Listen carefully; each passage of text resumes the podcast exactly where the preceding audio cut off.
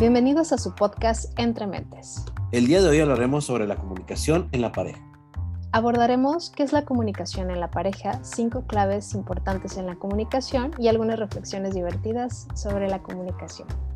¿Comenzamos? Comenzamos. Vamos a comunicarnos. a comunicarnos mejor. a comunicarnos mejor. Va, excelente. Muy bien, salió la primera.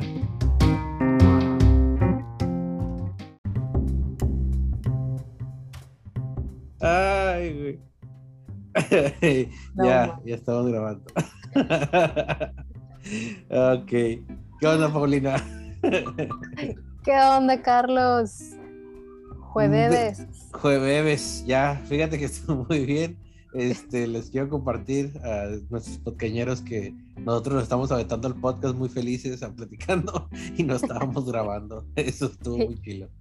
Ya le íbamos a terminar. No, no es cierto. Ya, casi terminando el, programa de hoy. Ya no sé si me acuerdo de todo lo que dijimos, Carlos, pero de repente Carlos se percata de que no estábamos grabando.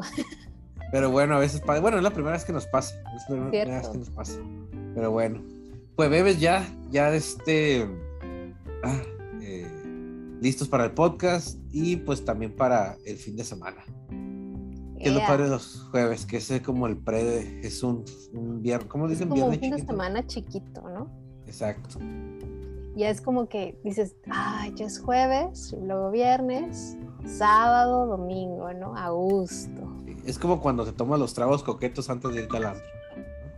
Ándale, ándale. Los tragos coquetitos, así como que para irte al antro.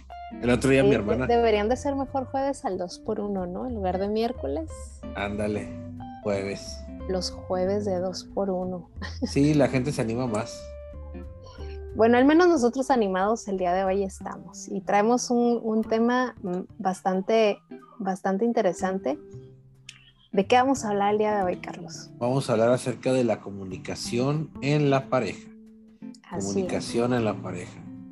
Comunicación en la pareja. Fíjate que yo creo que la comunicación con todos los seres humanos es fundamental y también este, algo que es importante que, podamos identificar es que la comunicación no nada más es verbal, eh, también eh, la comunicación no verbal habla, ¿no?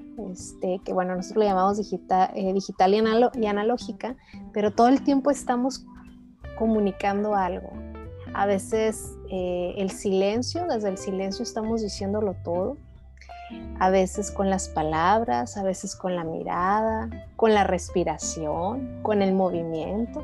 Entonces, se me hace un gran tema. Decía Pablo Aslavik, ¿no? Eh, uno de los psicólogos más famosos de, yo creo que del, este, de la década pasada, decía que es imposible no comunicar es imposible no comunicar. Y sí, fíjate, hay una comunicación digital y una analógica. La digital es la comunicación verbal y la analógica es la no verbal. Yo siempre he dicho que la más importante es la no verbal, porque es donde se expresan las emociones. La no verbal o la analógica es aquella en la que te dice cómo se va a entender el mensaje, ¿no? Y esta es una escena clásica. De repente llega un chico con su novia y le dice, oye amor, ¿estás enojada? No, que no estoy enojada. ¿Se me explicó? Si nos quedamos solo con lo verbal, pues el chico diría, ah, bueno, no está enojada y se va. ¿Me explico? Pero si nos quedamos con la comunicación analógica, que pues en realidad lo analógico nos estaría comunicando que no solo está enojada, sino lo que le sigue de enojar. Exacto. y a veces se puede eh, dar por hecho, ¿no? Es decir, pues tú me dijiste que no estabas molesta. Exacto. Sí, sí, claro. Y esa es la cuestión que donde comenzamos a tener problemas en, la comunicación, ¿no? Porque mi comunicación corporal dice una cosa y mi comunicación digital o mis palabras dicen completamente otra, ¿no? Y eso es algo bien interesante. Lo que le da sentido a nuestra comunicación es lo que no decimos. Eso está bien chilo. O sea, lo que no dices, lo que expresa tu cuerpo, es lo que le da sentido a la comunicación. Este, ¿me explico? El, tus movimientos, tu rostro, tu cara, tu, tu tono. Tus gestos, claro, porque lo que no, lo que no se habla se actúa. Ándale. tú puedes decir no pasa nada y por dentro está pasando absolutamente todo. Y más en las relaciones de pareja, ¿no? ¿Cuántas veces llegan a la consulta justamente por este tema, porque llegó un momento en el que dejaron de comunicarse o probablemente en toda su historia no aprendieron a comunicarse y daban las cosas por hecho, trataban de adivinar, eh, se contaban una historia a sí mismos y se creían su propia historia y entonces eso lo daban por bueno. Y eso va anulando a la persona que tienes a tu lado. Claro, claro. Entonces, bueno, la comunicación en pareja, como tú decías al principio, ¿no? La, toda comunicación es muy importante. Este, aprender a comunicarnos, ¿no? Eso es lo que nos ha ayudado a sobrevivir como especie y nos ha ayudado a salir adelante. Hay un libro que se llama, creo que ya lo he comentado, ¿no? El, libro de, de Sapiens. Este, sí, ya lo vemos, ya lo he explicado. De simios a dioses, ¿no? Y él plantea y da este ejemplo, ¿no? Donde dice que si tú pones a un hombre a pelear contra un simio, pues es probable que le va a ganar el simio. Pero si tú pones a cinco simios a pelear con cinco hombres, la verdad es que tienen, los cinco hombres tienen la posibilidad de ganarle a los cinco simios. y pregunta, ¿por qué creen que pasa eso? ¿Por qué tiene una probabilidad? Porque esos cinco hombres se comunican. ¿Explico? Como nos podemos comunicar entre nosotros, podemos hacer una estrategia para ganarle a los cinco simios. Y los cinco simios no se van a comunicar, entre ellos van a cada uno te va a atacar, ¿no? Entonces, eso es algo interesante, cómo la comunicación nos ayuda al progreso.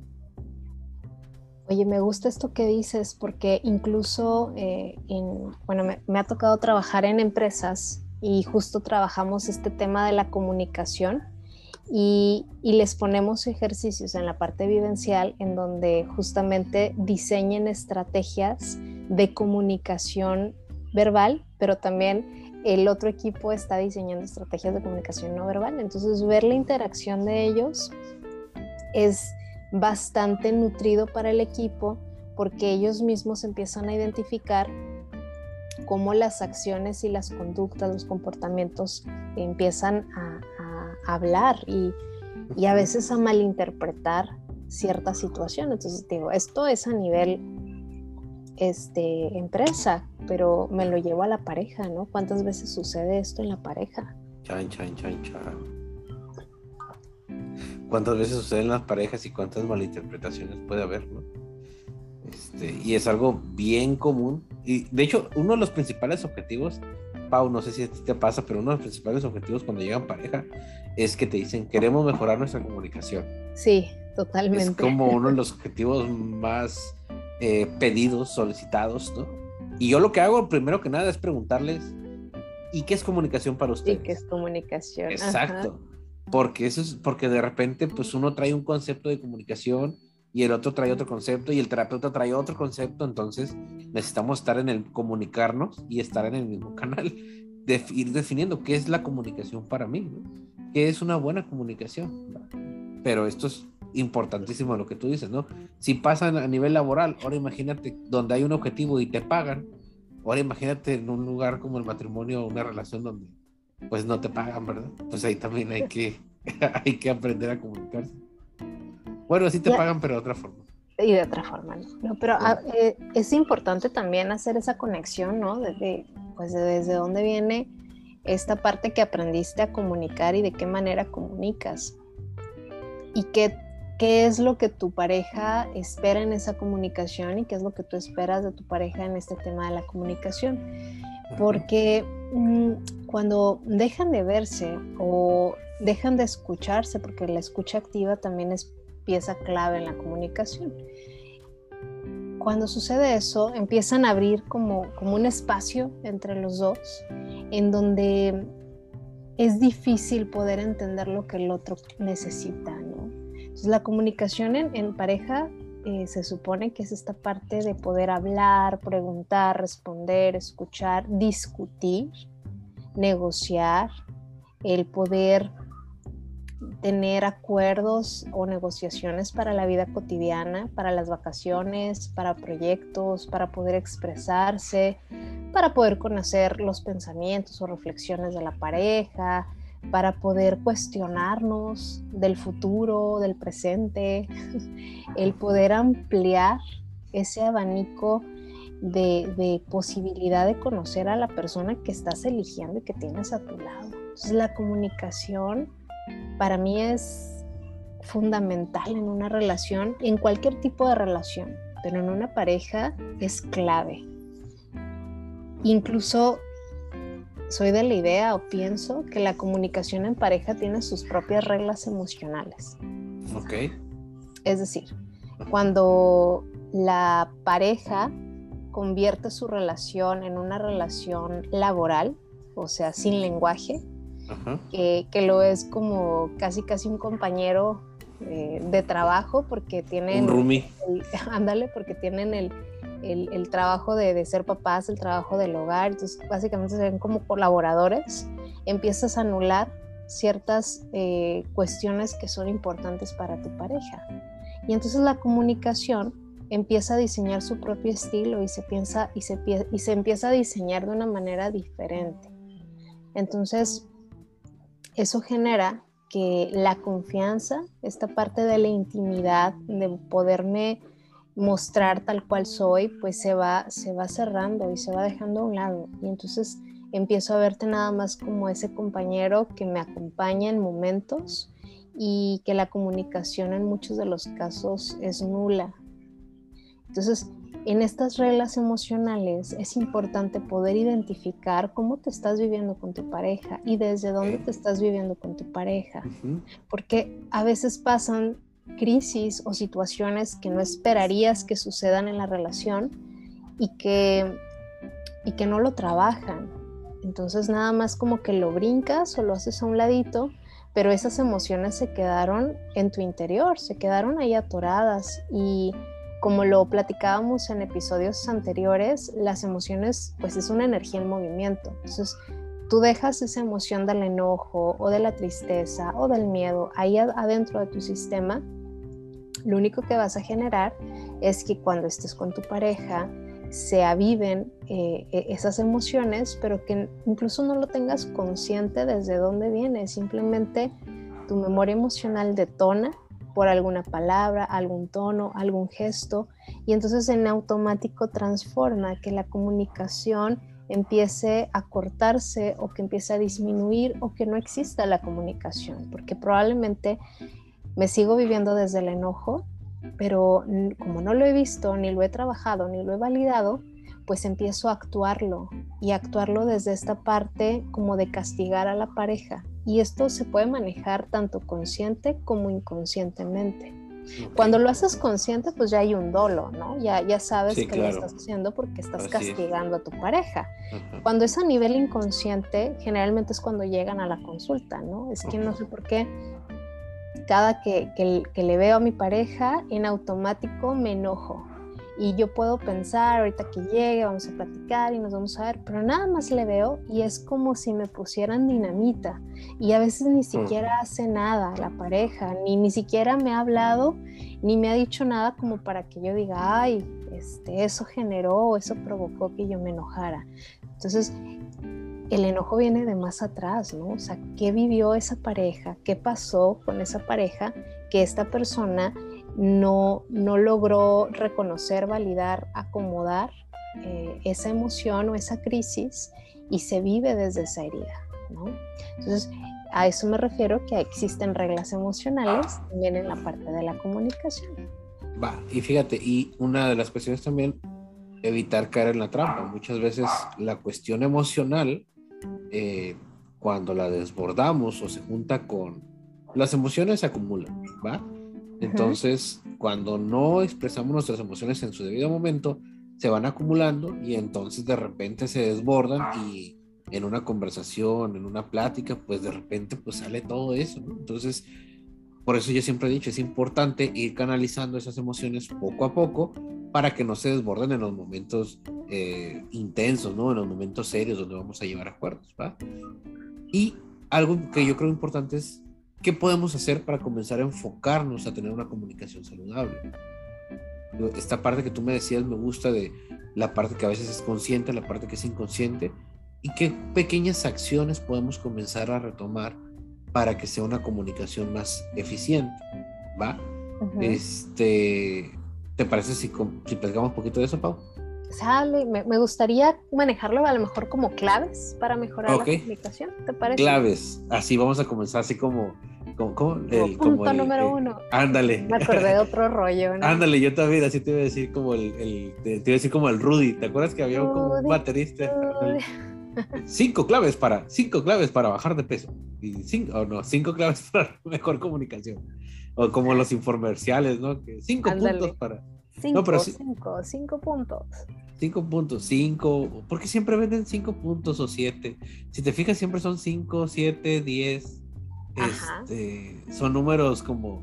Es, muy, es muy común que repitan ese tipo de, numeración, ¿no? pues para empezar es un número impar, ¿no? Entonces eso genera como, como esta parte de de 1, 2, 3, 4, 5, va, lo hago, ¿no? 1, 2, 3, me lanzo, ¿no? Este, o las mamás, si cuento hasta 3, este, te voy a regañar, ¿no? ahí voy por ti, 1, 2. Entonces, pienso que los números impares juegan algo importante en nuestro cerebro. Va, debe de haber una explicación, ¿no? Porque casi siempre es como, de hecho, ahorita que lo dices, fíjate, yo no me había puesto a pensar eso, que eran impares, pero casi siempre son impares, ¿no? Tres claves, cinco puntos, siete puntos. Algo debe de haber ahí, este, pero bueno, no, no, yo no hago marketing. Pero... No, pero si nuestros podcañeros eh, saben el, el, por qué, estaría chidísimo que nos lo compartieran. Sí, sí, sí. Y bueno, para empezar, punto número uno. me, falta punto número uno, eh, para mí sería dejar de hablar y escuchar más a tu pareja. Ok. O sea, poder escuchar los deseos, las inquietudes, los anhelos, las incertidumbres, los sentimientos, las emociones, lo que vive tu pareja, ¿no? Entonces, darte el permiso de abrir esta escucha, ¿no? Esta apertura a escucharle y, y dejar de hablar, porque a veces en la pareja habla, habla, habla, a lo mejor los dos o a lo mejor uno, y en el hablar, en el hablar, en el hablar, ni se escucha a sí mismo ni escucha a su pareja. Entonces, para mí el punto número uno sería dejar de hablar y escuchar más a la pareja. Ok, yo, yo lo definiría como comunicar que te estoy escuchando. Ándale. ¿Cómo te comunico que te escucho? ¿Cómo te comunico que te escucho? Me gusta esa parte. ¿Cómo te comunico que te escucho? Pues guardando silencio, viéndote a los ojos, ¿no? Este, cada vez que digas algo como asentando con la cabeza, ¿no? Prestándote la atención de vida, ¿no? Entonces, primer punto, comunicar que te escucho. Eso es importante, porque el hecho de guardar silencio y escuchar, eso también comunica, ¿va?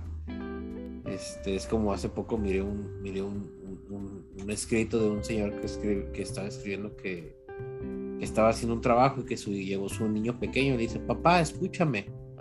Y él, sí, hijo, te escucho, ¿no? Y él seguía escribiendo, ¿no? papá, escúchame, le dice. Y sí, te estoy escuchando, ¿no? Dice, papá, escúchame con los ojos, le decía el hijo.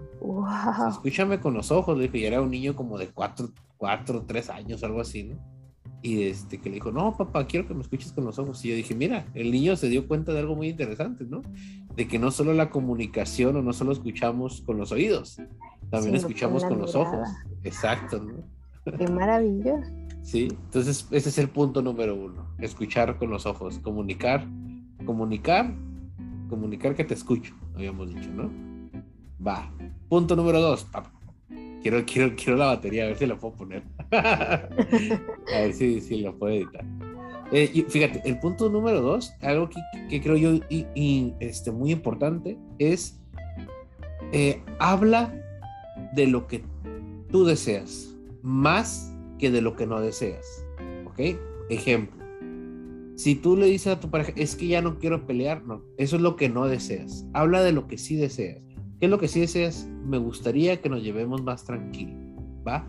Me gustaría que nos estuviéramos más, a la hora de conversar, estuviéramos más relajados. Me gustaría que nos lleváramos de manera más cariñosa. Habla de lo que deseas más de lo que no deseas. Porque si yo me pongo, si yo me pongo a decirle a, a, mi pareja, ¿no? Oye, es que ya no quiero que gritemos, ya no quiero que peleemos, ya no quiero que digamos groserías. Lo que estamos evocando con nuestra comunicación son precisamente groserías, gritos, reclamos, ¿va? Entonces, vamos a evocar mejor lo que sí queremos. Oye, hay que estar más tranquilos. Oye, me gustaría que estuviéramos. Es como este, reformular en positivo las quejas, ¿no? Expresar sin buscar culpables, sin criticar a la otra persona, ¿no?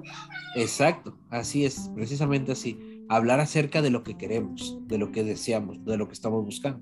Eso es algo bien importante y muy clave en nuestra comunicación, porque la mayoría de la gente define las cosas con base a lo que no son.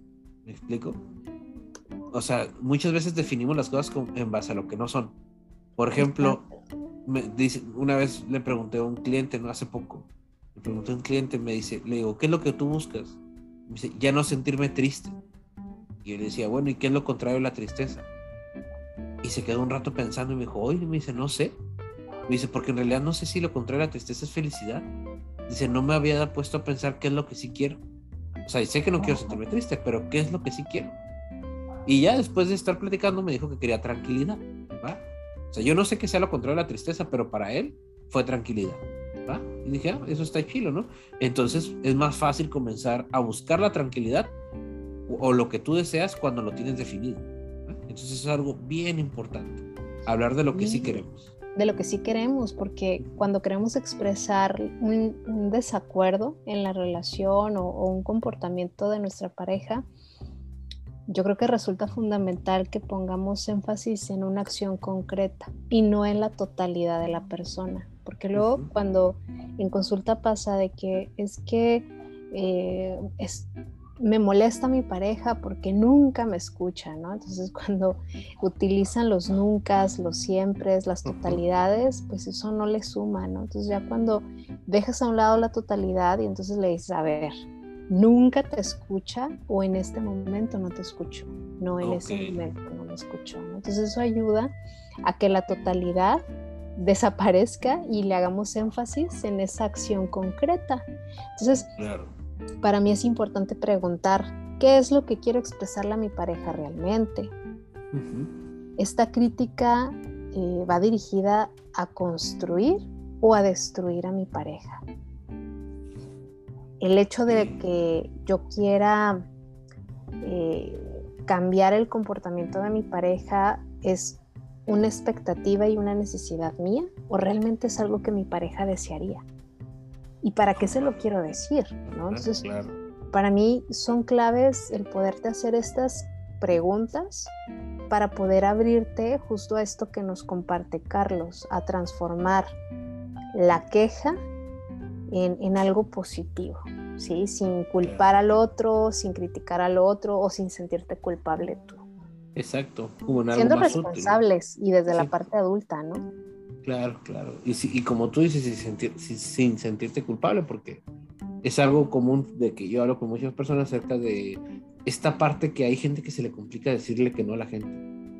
¿Sí? Se les complica decir que no. Y es algo que pues a mucha gente me ha comentado eso, ¿no? Es que yo no le puedo decir que no a las personas, ¿no? Si me piden un favor, este, pues este, se me dificulta decirles que no. Y yo lo que les digo es que no les digan que no, o sea, que no te dicen el no, que más bien les expresen y les digan lo que ellos les gustaría, que es diferente, ¿no? Entonces, si alguien me dice, oye, ¿me puedes apoyar con este trabajo? ¿Sabes qué? Preferiría yo terminar mi trabajo y ya que termine mi trabajo, veo si te puedo ayudar. ¿Sí me explico? O sea, hablarles de lo que yo deseo. O si me dice, ¿sabes qué? Este, ¿me podrías prestar dinero? Oye, me gustaría mejor este, quedarme yo con mi dinero y ya o algo así, pues. digo que ese ejemplo estuvo muy chafa el que acabo de dar. Pero este, el chiste es, más que decir que no, decir qué es lo, qué es lo que tú deseas, ¿va? Es, es, una, es un ejercicio que yo hago en el consultorio. Yo les digo, a ver, este, regálame tu celular, le digo a mis clientes. Y lo que busco es es que no me digan que no. Lo que busco es que me digan qué es lo que prefieren, ¿no? Y ellos me dicen ya, no, pues yo preferiría quedarme con mi celular. ¿Va? Entonces, así hablando sobre lo que sí queremos, evitamos decir que no y, y también damos esta cuestión de, hablamos de nuestros deseos, de lo que nosotros estamos buscando. Ya si la... ¿Mande? Perdón, me hiciste recordar, el otro día estaba en el parque con, con una amiga y tiene, tiene un, un bebé este, bueno, tenía dos niños, pero uno de ellos estaba, está pequeñito, está bebecito. Y entonces le dice a mi niño, el más pequeño, que tiene cuatro años, le dice, oye, mira, se está riendo contigo, ¿te lo, te lo, te lo llevas a tu casa? ¿Tú me lo puedes cuidar? ¿Te lo puedo regalar? Y voltea y se me queda viendo mi hijo, ¿no? Le dice, ¿a poco no quisieras tener un hermanito? Le dice, no, no quiero. Ándale. Y luego se quedó callado un buen rato y le dice, Gracias. En este momento estamos completos en mi casa. ok. Nos dio mucha risa, ¿no? Porque al final este, no, no le dio más explicación, nada más dijo, bueno, es que ya estamos completos, ¿no? Por el momento no, gracias. Por el momento no siga participando. Ándale, ya, pues ya, ya no le insistió, le dio risa. Dice, no, ya me desarmó tu hijo. Va, tu hijo tiene un punto, ¿ves? Eso, eso se llama asertividad. Asertividad. Eso es ser asertivo. Muy bien, excelente, me gusta. Oye, pues hablando de Paul Vaslavic, él tiene un libro que está padrísimo, que justamente se llama El arte de decir no. Entonces a los podcañeros que por ahí se les esté complicando decir no, les recomiendo ese libro de, de Paul Vaslavic. ¿El arte de decir no? ¿Sí es de Paul Vaslavic? Sí, el arte de decir no. Ah, ok. Fíjate que no lo había escuchado. Está bueno, ¿eh? Está padre. Sí. Sí. Yo había leído el arte de amargarse la vida. Ahí ese también lo tiene el ah, cómo, cómo, amargarse la vida, ¿no? Es Ajá. el arte de amargarse la vida. El arte de amargarse la vida, ok. Lo voy a buscar, ese. No, fíjate que no lo había escuchado. Según yo sí es de Vaslavic. El arte pues, de... A lo mejor sí. A lo mejor. Este, pero bueno. Entonces, pero sí se llama así, el arte de decir no. El arte de decir no. Va, va lo busco. Y este, ¿qué te iba a decir? Eh, punto número tres. Como punto número tres, fíjate que sería el escuchar abiertamente sin formular pregunta. O sea, a veces sucede que estás escuchando a la otra persona y estás pensando qué contestarle o qué decirle. Y a veces no es necesario.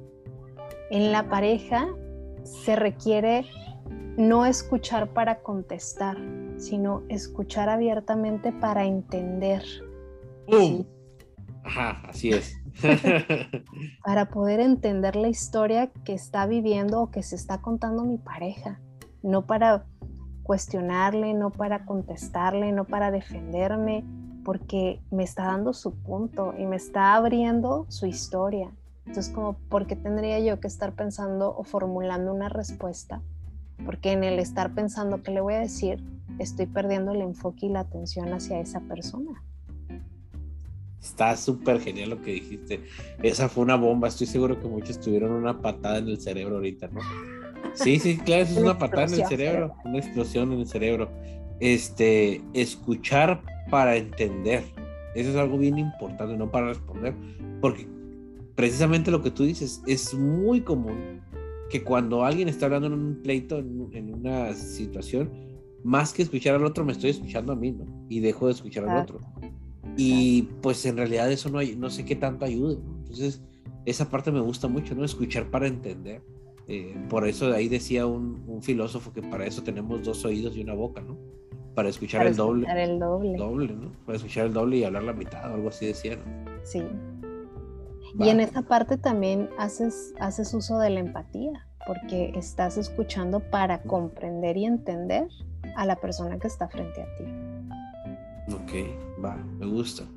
El ser empáticos con la persona. Fíjate, y eso creo que tiene que ver con el punto número cuatro. El punto número cuatro es precisamente la parte de la empatía, ponerte en la posición de tu pareja.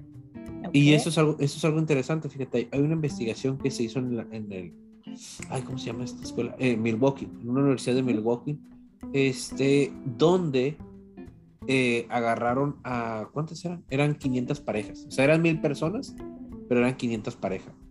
Este, y se les preguntó ellos cómo resolvían los conflictos, o ellos qué cosas eran las que más les ayudaban a ellos a resolver los conflictos. Algo característico de estas parejas es que habían pasado situaciones difíciles o sea, o habían superado situaciones difíciles. Eh, varias parejas eran sobrevivientes de cáncer, este, otras, o sea, habían tenido, habían perdido un hijo, eh, eran parejas que habían pasado por momentos difíciles y aún así habían permanecido juntos y eran pues parejas como eh, que se llevaban muy bien, ¿no? O ciertos parámetros buscaba la investigación. muy nutridas, ¿no? Exacto, ajá, este, muy resilientes. Y entonces les preguntaron, los encuestaron a ver qué, qué cosas eh, hacían ellos para, para, para, poder comunicarse bien o, como, o para poder solucionar una situación. Y lo que la mayoría hacía, o muchos, muchos, muchos, eh, hablaron acerca de una técnica que se les ocurrió. pero quién sabe cómo se les ocurrió que la mayoría hacía algo parecido y esa es una de las cosas interesantes, ¿no? Que muchos hacían una técnica muy, muy, muy, muy parecida, pero nunca se pusieron de acuerdo. O sea, simplemente fue algo que surgió. Por ahí dicen que las mentes, las grandes mentes piensan igual, ¿no? La técnica era esta, era imaginarse cómo se sentía su pareja con esa situación y por qué para su pareja era tan importante defender ese punto. O sea, en, una discusión, imaginarse que ellos eran su propia pareja y decir, a ver, ¿por qué para mí es tan importante este punto que estoy defendiendo? Y después de imaginarse eso, se imaginaban que eran una persona externa y, se hacían esta pregunta, si una persona nos estuviera viendo desde afuera, ¿qué, qué vería en nosotros? ¿Cómo nos miraría? Sería, a mí me gustaría que se quedara con esa percepción de nosotros. Si te fijas, esta técnica que están haciendo es pura empatía. Es imaginarme, es imaginarme cómo está mi pareja y cómo, y cómo otra persona nos pudiera percibir, ¿no? Y desde ese punto en el que comenzamos a despersonalizarnos, comenzamos a ser un poco más flexibles ante las otras ideas. Está bien chilo, ¿verdad? Fíjate que, que, yo hago un ejercicio similar y ahorita que me lo cuentas complementa el, el ejercicio este, y me gusta. Eh, espérame, ¿qué va pasando ahorita? El panadero con el pan. El panadero con el pan. Tamales, ahora, ahora están vendiendo vitaminas y hierro, anda. Órale. Y la, la crema de la serpiente que quita, que quita todo, ¿no? El, el, el, ahí, el... Ah, sí te había platicado, ¿no? Que cuando vi en el DF me despertaba. ya, ya, lo habíamos mencionado, ¿verdad? Ah, ok. Sí. es que siempre cuento esa historia. Y del niño que vendía fierro viejo que venda, lavadora, secador. No sé si te ha tocado escuchar este sí, también por aquí pasa. Yo, no sé qué va a ser de nosotros cuando regresemos a las aulas. Vamos a extrañar, ¿no? Al panadero, al tortillero, al fierro viejo. Al perrito que a veces ladra. al perro que ladra. En fin. Te platicaba de la, de la, de la, estamos hablando de esta técnica, fíjate que a mí me gusta este, escuchar la narrativa, ¿no? Porque luego llegan con la queja, ¿no? Y ya te, te arman todo el diálogo de la discusión. Entonces, les, en ciertos momentos les permito que, la queja salga, ¿no? Y luego les hago una, la pregunta. A ver, si esto que me contaron fuera un diálogo de una película, ¿de qué manera estaban empatizando los protagonistas de esta historia? ¡Pum! Patada en el cerebro. Se quedan en un silencio y se empiezan, a veces se voltean y se empiezan a reír, ¿no? ok, ajá. No, pues no, no estaban empatizando. O sí, tal vez en esta parte. Y entonces les hago la siguiente pregunta, ¿no? ¿Con quién empatizaban?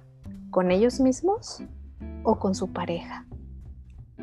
¡Pum! Otra patada del cerebro. es como que se descuadran, ¿no? Es como... Ah, y entonces eso justamente los lleva a empezar a tomar esa responsabilidad de, esa consecuencia de las emociones, entonces ya les ayuda a gestionar y compartir con un poquito más de facilidad lo que se estaban contando en esa historia, que es lo que hace que se viva más bien como un ataque. Entonces yo también les pregunto, ¿no? A ver, si logras ver esto, ahora platíquenme, ¿qué es lo que hace que viva como un ataque las preguntas de mi pareja. O sea, lo que mi pareja me pregunta, me dice, ¿qué me hace a mí que la sienta como un ataque? Ok. ¿Y cómo se siente mi pareja cuando yo le señalo o le acuso? ¿no? Entonces, va como, como reflexionando. Entonces, ahorita que me platicabas ese ejercicio se me hizo padrísimo porque complementa este otro que, que me gusta hacer. Órale, sí, me gusta, claro, porque es un ejercicio como de retroalimentación y de, pues, de empatizar, ¿no? Exacto. la empatía es clave en, esta cuestión de la comunicación. Es pieza clave en la relación y en la vida y con uno mismo y, o sea, empatía yo creo que deberían de enseñárnoslo desde que estamos chiquititos, ¿no? Sí, porque a mucha gente le falta tener más empatía lo confunden con simpatía, ¿no? Ah, Esta parte de, no sé, no imaginemos que está Carlos este, llorando porque eh, no logró completar su colección de Pokémones. Entonces, no sé, no imaginemos que está llorando y que nos está diciendo y, está llorando. Entonces, alguien simpático le podría decir a Carlos, ay, bueno, ya, este, pues no estés llorando, tienes más Pokémones, no pasa nada, o sea, pues ya, o sea, pues no, no tiene los 800, pero pues tiene 700, ya, este, vamos a comer algo. Eso sería ser simpático, porque sí estoy preocupada en que se sienta bien, pero ni siquiera estoy reconociendo ni validando lo que él está sintiendo. Así es. Y alguien empático, pues sería como, híjole Carlos, no imagino lo que estás sintiendo, pero debe de ser doloroso no poder tener una colección que tú esperabas tener. Entonces, ¿qué puedo hacer por ti? ¿Quieres que te acompañe? ¿Quieres que platiquemos del tema? Claro, ¿Qué te gustaría hacer? ¿no? Entonces, eso es empatía, es reconocer lo que el otro está viviendo, a diferencia de la simpatía. Exacto reconocer esa emoción, ¿va? Y como tú dices, ¿no? Es clave en todas las relaciones. Cualquier tipo de relaciones, la empatía es súper, súper, súper clave, ¿va?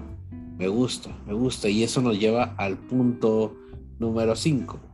Hablar sin dobles mensajes, Carlos. O sea, o sea que no puedo alburear. Ah. bueno, eso es diferente. O sea que no, puedo olvidar mi relación. No, más bien es esta parte de poder ser concreto sin utilizar etiquetas, sin utilizar este, filtros en la comunicación, sin, sin como esconderle a la, pareja lo que realmente le quieres decir, ¿no? O de la manera en que se lo quieres decir. Por ejemplo, este, yo, yo me gustaba ponerles este ejemplo cuando les daba clases a los chavos de la universidad, ¿no? Les decía, imagínate dos escenarios, es el mismo mensaje. Entonces, tu pareja te dice, ay, te necesito aquí y ahora. Y tú dices, ay, qué lindo, me necesita con él en este momento, ¿no? Pero de repente te habla tu mamá por teléfono enojadísima y te dice, te necesito aquí y ahora. Sí el tono, la forma cambia, pero el mensaje es exactamente el mismo. En la pareja sucede que a veces hablamos con dobles mensajes. Claro. Sí, te quiero decir una cosa, pero en realidad estoy sintiendo lo contrario o lo opuesto a eso. Entonces, me vivo desde esa parte eh, de contarme mi propia historia sin, sin compartirla contigo. Y entonces luego la pareja, ¿no? Este, pues haz lo que quieras. Y entonces el otro hace lo que quiere, porque puede hacer lo que quiere. y es como, no te importa, aquí me abandonaste, me dejaste, ¿no? Y viene todo el reclamo justo por ese doble mensaje. Que si desde el inicio le hubieras dicho, oye, me encantaría pasar la tarde contigo viendo una película, porque va a estrenar X película y, pues me, me gustaría que pasáramos la tarde juntos pues ya del otro depende si se va o no se va, pero tú ya le externaste lo que tú quisieras que sucediera. Entonces a lo mejor el otro te dice, a mí también me encantaría, pero fíjate que la reunión es porque un amigo se va a ir de viaje y pues no va a regresar en 10 años. Entonces mm, tengo muchas ganas de ir para poderme despedir de él, pero ¿qué te parece si a mi regreso vemos la película o mañana dedicamos un maratón de películas? Entonces eso clarifica la comunicación. Entonces, para mí ese sería el punto número 5, hablar sin dobles mensajes. Más, más claro, más saludable y sin confusión, porque a veces los dobles mensajes pueden confundir a la persona y causar frustración y estrés, ¿no? Claro, porque generan mensajes ocultos. Exacto, ¿no? Y a cuál le hago caso, ¿no? Y eso Exacto. Es, es, algo muy común, es como cuando te dicen, este, ay, este, tú nunca me traes flores. Y cuando le llevas flores, ah, no, ya no, porque te tuve que decir que me las trajeras. Y yo te dije que me las traje. Ese es un doble mensaje. Claro, decía mi abuelita, este, ya sabes, ¿no? Los dichos populares de mi abuelita, que decía, bueno, contigo no, no, se sabe, le decía mi abuelo, ¿no? Cuando se enojaba, a mí me encantaba de pronto escucharlos porque se las aventaban buenas, le decía, pues contigo nunca se sabe. Le dice, ¿por qué? Pues mira, si escupo, qué babosa. Y si no escupo, qué seco. Total que no te doy gusto con nada. Oh. ok. qué chido. Me, recordó esta parte, ¿no? De que no le das gusto con nada. Ah, claro, va. Y entonces, pues son los cinco puntos. ¿Son cinco puntos o tenemos más puntos, Pau? Pues yo creo que habrían un chorro, ¿no? Este, pero pues de entrada, estos para nosotros son claves que podríamos sumarle, por ejemplo, el poder reconocer y validar al otro, en donde podamos tener presente que hablamos desde nuestras creencias, experiencias y de nuestras propias realidades y es desde donde estamos defendiendo nuestro punto. Entonces, darnos el permiso de reconocer nuestra propia realidad, es decir, identificar y conocer nuestra propia historia, es un ejercicio que yo les dejo a las parejas que, les doy terapia. Les pido que aprendan a contarse la historia que se, que se vive, ¿no? Es decir, es, un mismo, es una misma situación, pero, pero vamos a poner este, Juan y, María. Eh, están viviendo la misma historia que probablemente este, tienen eh, una fiesta el sábado y no tienen con quién dejar a los hijos. Es la misma historia.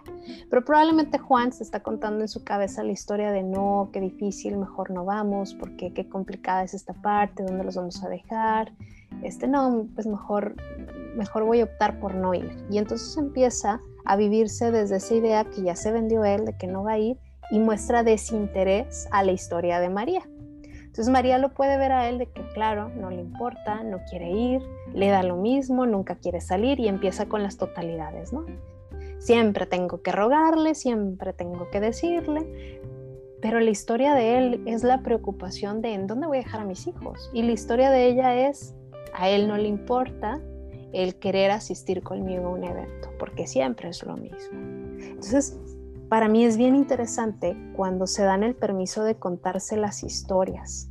Cuando tú, cuando, cuando María escucha la historia de él y cuando él escucha la historia de ella, se dan cuenta que son totalmente diferentes. Y ahí abren el espacio para aprender a negociar. Sí. Y, y, bueno, yo me acuerdo una vez que, que incluso lo viví, estaba en, en un entrenamiento en, en línea y, mi esposo me subió y me dice, oye, ¿quieres comer algo? Pero así como con señas, ¿no? Porque yo estaba este, conectada. Y ya le dije, ay, sí. Y entonces apagué el micrófono y me dijo, este, voy a hacer unos taquitos de pollo este, con queso y aguacate. Le dije, fíjate que se me antoja nada más los taquitos de queso con aguacate. Mm, los quiero sin pollo. Va. Entonces él para eso pues andaba apurado porque tenía que entregar este, una tarea de, de, su, de su maestría y pues traía a los niños y yo en el curso y bueno, ¿no? Me sube los taquitos y cuando le doy la mordida tenía este un montón de pollo, no tenía aguacate y no ah. tenía queso, ¿no? O sea, era todo lo contrario y yo, ching, pues tenía tanta hambre que me los comí, pero mi historia fue de no me puso atención, no me escuchó, no le importó lo que le dije, este, yo fui clara y le hice énfasis de que por favor, pues mejor no me los hubiera hecho, ¿no? Este, yo en mi, en mi historia. Y él ni en cuenta, ¿no? O sea, él ni por enterado. Cuando ya más noche ambos terminamos de nuestras actividades, este, estábamos platicando y me dice, oye Pau, este, ¿te gustaron los tacos? Y le dije, no. Dice, ¿por qué no? Dije, es que yo te los pedí de tal manera y me los dice, empieza a reír. Me dijo, es que yo los quería de pollo yo no los quería ni con aguacate ni con queso, dice, y por andar a la prisa de que se me iban a cerrar plataforma para subir mi trabajo y darles a los niños, dice, total que revolví los platos, cuando te los subí no me percaté hasta que, dice, estaba comiendo sin pensar, dijo, hasta cuando de repente reaccioné, me di cuenta que yo me estaba comiendo tus tacos y que tú te estabas comiendo los míos, se disculpan. Entonces le dije, ya en ese momento mi historia se desinfla, ¿no? Le dije, no, pues yo en mi historia me estaba contando que pues no me habías escuchado, que no te había interesado. Me dijo, no, pues yo hubiera pensado lo mismo, me dice, pero no fue así. Dice, la verdad estaba tan abrumado que no me percaté que confundí los platos. Dice, sorry. Y ya, en ese momento este, ni escaló a un problema, ni a un pleito, ni a un te dejo de hablar, o ya no te voy a pedir nada. O sea, no, porque él se dio el permiso de escuchar mi historia y yo me di el permiso de escuchar su historia y entonces ya en la parte de resolver nos responsabilizamos y fue como de, bueno, o sea, no pasa nada, le dije, finalmente el pollo estaba muy rico, ¿no? Sí, y eso tiene que ver con la empatía y el querer entender, ¿no? O sea, tú te permitiste entender la versión de él, ¿no? Porque hubiera sido muy fácil no hablar, quedarme con eso y que, que, siga creciendo ese malestar, ¿no? Pero tú quieres entender y ya complementas la historia y ya, pues, ya dices, ah, bueno, ya tiene sentido todo, Y es un panorama diferente. Así es, entonces ese lo podríamos agregar como el, el punto plus, el 6, que sería reconocer esa realidad a través de ese ejercicio de contarnos las historias que nos estamos formulando nosotros mismos en nuestra cabeza. me gusta, me gusta. Y pues bueno, ya con esto llegamos al final de nuestro programa. ¡Qué rápido! Sí, ¿verdad? Sí, se me fue rapidísimo el día de hoy. Sí, a mí también se me fue muy rápido. Este. No sé cuánto tiempo llevamos. Ahorita que dijiste rápido me quedé volteando el reloj, pero ya no, pero sí, sí se cumplió. Ah, sí se cumplió. Ah, ok, va, va, me asusté. Dije, a lo mejor yo me adelanté. diez minutos, ¿no? Y bueno, este es el final del programa. Sí, este es el final del programa. Va. A nuestros podcañeros, pues gracias por escucharnos. Gracias. Hemos tenido muy buena recepción. Este, no, ¿se dice recepción? ¿Cómo se dice? Pues sí, recepción, escucha, eh, apoyo, seguimiento, no sé. Ajá, muy buen seguimiento, muy buen apoyo, la verdad es que sí. Y pues gracias por escucharnos. Espero que estén sirviendo este tipo de tips que les damos, este tipo de, pláticas, de charlas, que nos gusta verlas como unas charlas entre amigos, ¿no? Muchas gracias por estarnos escuchando. Gracias. Y pues, Pau, no sé si quieres decir algo más. Pues agradecerles de igual manera este, y contenta de, continuar cada semana acompañándoles en un tema nuevo. La próxima semana viendo un tema bastante fuerte, pero a la vez eh, muy, muy sanador, que ya por redes les, les haremos saber qué tema es. Y pues para cerrar, yo te dejaría una pregunta. Te diría que te cuestiones qué estás diciendo cuando te comunicas con tu pareja. O sea, realmente qué quieres decirle a tu pareja desde la manera que tú eliges comunicarte. Desde el silencio, desde la queja, desde la verborrea, eh, desde la indiferencia, o sea, desde donde tú te estás eh, moviendo, desde donde tú estás eligiendo, ¿qué le estás comunicando? Sería como un ejercicio autorreflexivo, ¿no? ¿Qué le estoy diciendo al otro o a la otra desde mi actuar? ¿Vale? Claro, me gusta ese ejercicio, perfecto. Va. Pues. Hay que, que, nos escriban en los comentarios. Y que nos digan si lo hicieron, si no lo hicieron, si identificaron, si no identificaron. Si nos escuchan en, en, en si nos escuchan en, ¿cómo se llama? En Spotify. En Spotify ustedes pueden entrar también a Anchor y en Anchor nos pueden poner una nota de voz. Este, ya lo habíamos comentado en los primeros episodios, los comentamos, pero lo, lo vuelvo a recordar. Pueden mandarnos notas de voz este, y esas se quedan guardadas y nosotros las podemos utilizar aquí en el podcast. Así es, pues esperamos sus notas de voz o comentarios y pues contentos de, grabar un, episodio más, Carlos, y pues nos vemos el próximo jueves. Nos vemos. Bye. Bye. Besito.